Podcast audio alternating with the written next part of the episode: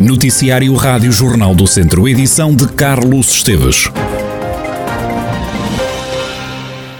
A situação financeira das IPSS é o maior problema que estas instituições têm em mãos, é o que defende José Costa, o Presidente da União Distrital de Viseu, das instituições particulares de solidariedade social. Declarações feitas por ocasião do 6 Congresso da Confederação Nacional das Instituições de Solidariedade, que decorre esta terça e quarta-feira em Viseu vem eh, abordar eh, temas que são importantes para as IPSS. Um deles eh, é o problema da sustentabilidade, não é? com esta problemática da, da pandemia e agora com a inflação devido à guerra, portanto isto agora agravou-se bastante. Portanto, por isso estamos bastante muito preocupados com a situação financeira das IPSS. É do problema maior que nós estamos em mãos neste momento. José Costa entende que é urgente repensar a taxa de IVA paga pelas IPSS.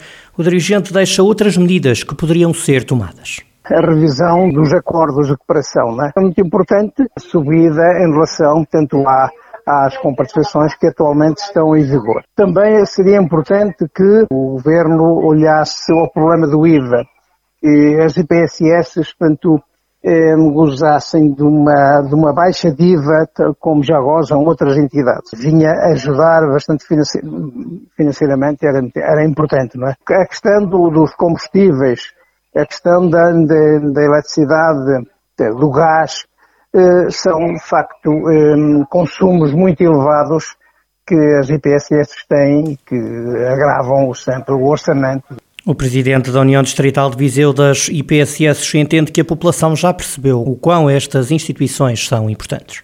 A população já está a tomar eh, consciência da importância das IPSS. Então, com esta pandemia, é que realmente veio ao de cima, de facto, a sua importância. Veio, veio ser considerada e, e, e respeitada pela população, porque foi uma mais-valia eh, ao atravessarmos esta pandemia, foi uma mais-valia, pois foram as instituições que, de facto, eh, aguentaram toda esta situação, principalmente relativamente aos idosos, né? porque as instituições não tratam só de idosos, têm desde, desde a infância à juventude, portanto, toda a todas essas etapas da vida, não é?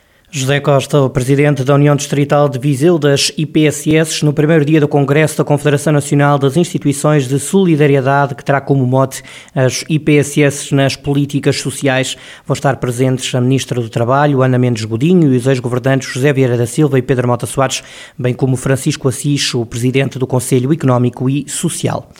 O presidente da Câmara de Viseu garante que vai estar atento às transmissões televisivas dos Jogos do Académico de Viseu, em causa a necessidade de investimento numa torre de iluminação. A promessa de Fernando Ruas foi dada em reunião de executivo e depois da variação do PS ter questionado o autarca sobre a conclusão das intervenções no Fontelo. Há uma coisa que vamos ficar atentos, isso, fique descansado.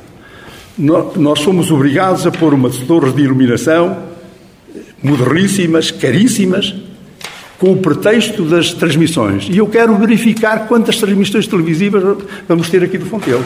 Isso vou estar atento, porque é muito fácil eh, evitar, eh, digamos, decisões e conselhos para que outros façam. E, portanto, nós vamos fazer a torre porque é obrigatório, parece que o Estado não é reconhecido sem isso, mas queremos também verificar quantas decisões é que haverá de jogos eh, transmitidos com iluminação, porque estamos atentos a isso.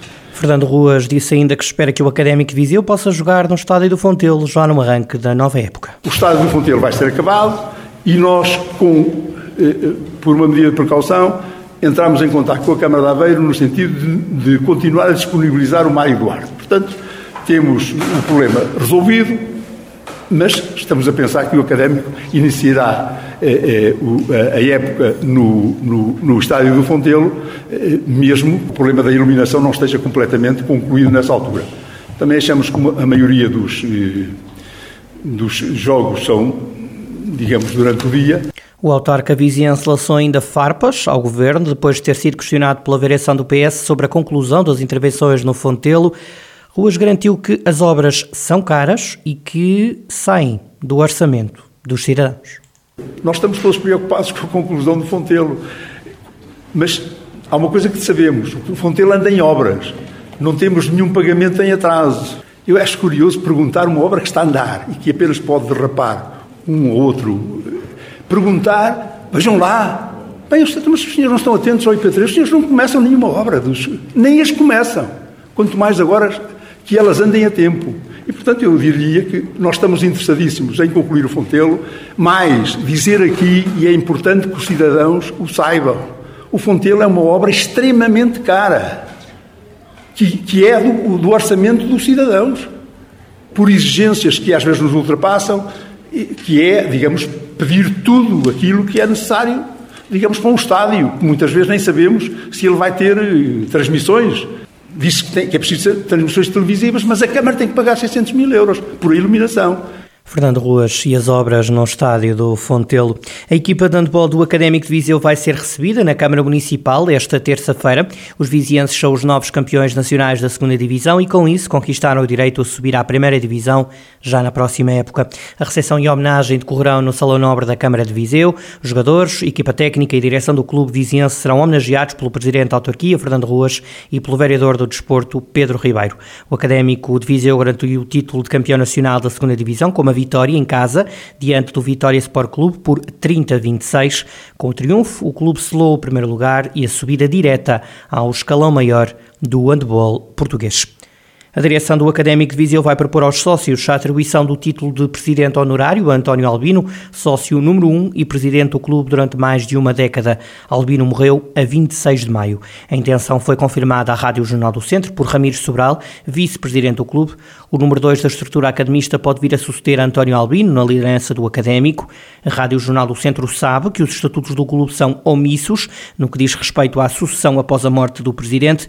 Vigora então o regime de lei geral. Passam as responsabilidades para os restantes elementos da direção, começando pelo vice-presidente, podendo aceitar ou não a nova função. O mais certo, garante fonte próxima do académico, é o clube ir a eleições o quanto antes.